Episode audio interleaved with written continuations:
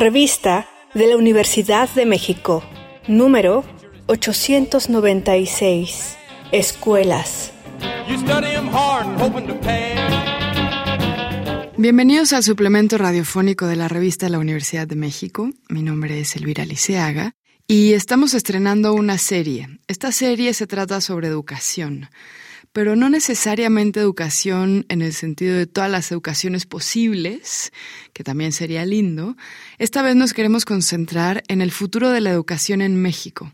Estamos preguntándonos cómo la pandemia afectó la educación, las instituciones públicas, privadas, las dinámicas, los rezagos, las recuperaciones, los modelos educativos, y vamos a empezar hablando de uno de mis temas más queridos, que es la educación según Paulo Freire, que si bien a lo largo de las últimas décadas en donde los feminismos han cuestionado todas nuestras perspectivas sobre la vida, y los feminismos también han cuestionado a Freire, me parece que tiene, como ya lo decía Bell Hooks, muchísimas cosas que siempre podemos rescatar.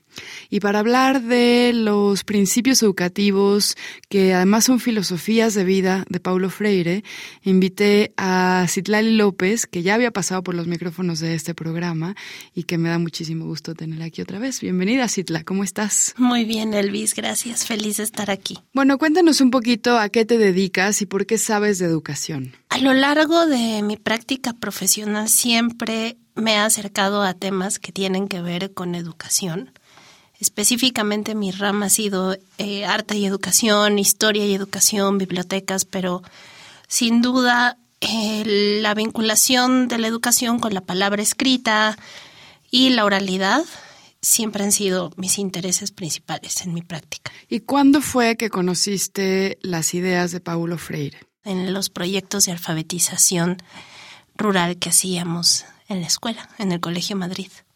Bueno, esas campañas de alfabetización rural, eh, éramos un grupo de adolescentes que no solo lo hacía esta escuela, sino muchas otras escuelas que preparaban durante todo el año a un grupo de estudiantes preparatorianos para que durante el verano asistieran a diferentes comunidades donde había varios niveles de analfabetismo. Y durante esas preparaciones a lo largo del ciclo escolar, pues leíamos a Freire, a Piaget. Creo que muchas de las personas que participamos en estas precampañas y campañas quedamos como muy marcados, ¿no?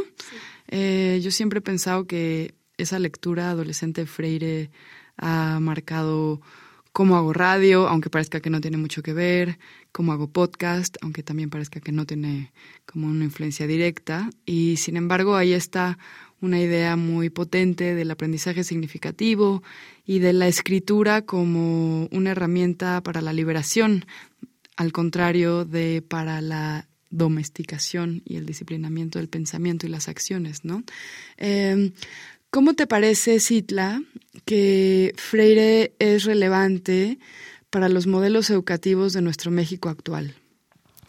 Bueno, sin duda, Elvis, concuerdo contigo en que esa lectura dejó una huella, porque es un acercamiento intenso y profundo al orden social injusto que existe en el mundo, específicamente en Latinoamérica y México, eh, por supuesto. Entonces, eh, nociones, por ejemplo, también para comprender a la humanidad, para comprender a la historia, para comprender los contextos rurales de nuestro país y también urbanos, en donde la desigualdad es algo que está ahí, es algo visible y es algo tangible y es algo que pese a los intentos sistemáticos de los gobiernos y recursos y que actualmente eh, los avances de la tecnología podrían hacer suponer que este, los rezagos educativos y la, el orden social injusto en México podría hacerse menor, la brecha sigue existiendo.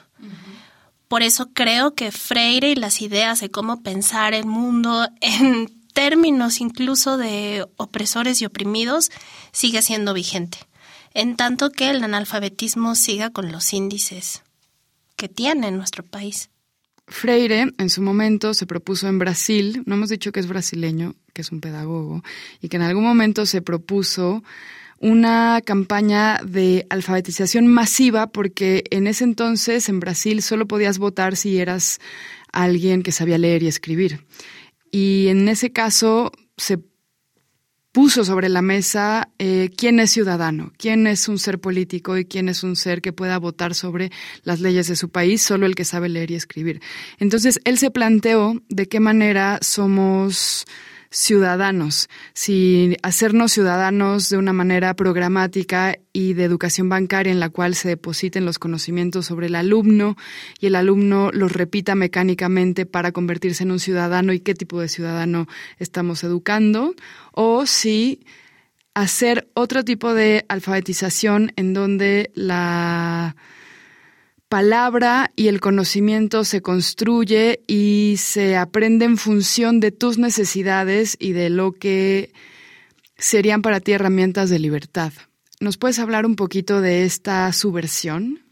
Sí, sí, sin duda. Definitivamente eh, la noción de ciudadanía en eh, las teorías y los ensayos y los supuestos de Freire están pensados en torno al acceso a la lectura y escritura del mundo. Por eso es importante saber leer y escribir en este mundo, en, una noción, en un mundo democrático como se plantearía eh, las teorías de Freire de los setentas porque ese acceso al mundo escrito te da la posibilidad de comprenderlo y de tomar una acción política sobre él, es decir, de transformarlo. Tengo la capacidad de eh, transformar, tocar y tener acción y ejercer una praxis en este mundo a partir de la palabra escrita. ¿Y cuáles son como los principios concretos de la educación de Freire, no? Me acuerdo que una de las reglas principales cuando tenías a alguien o cuando te encontrabas con alguien que no conocía las letras, por ejemplo, ¿no? Al contrario de la escuela tradicional que a la que irán nuestras hijas,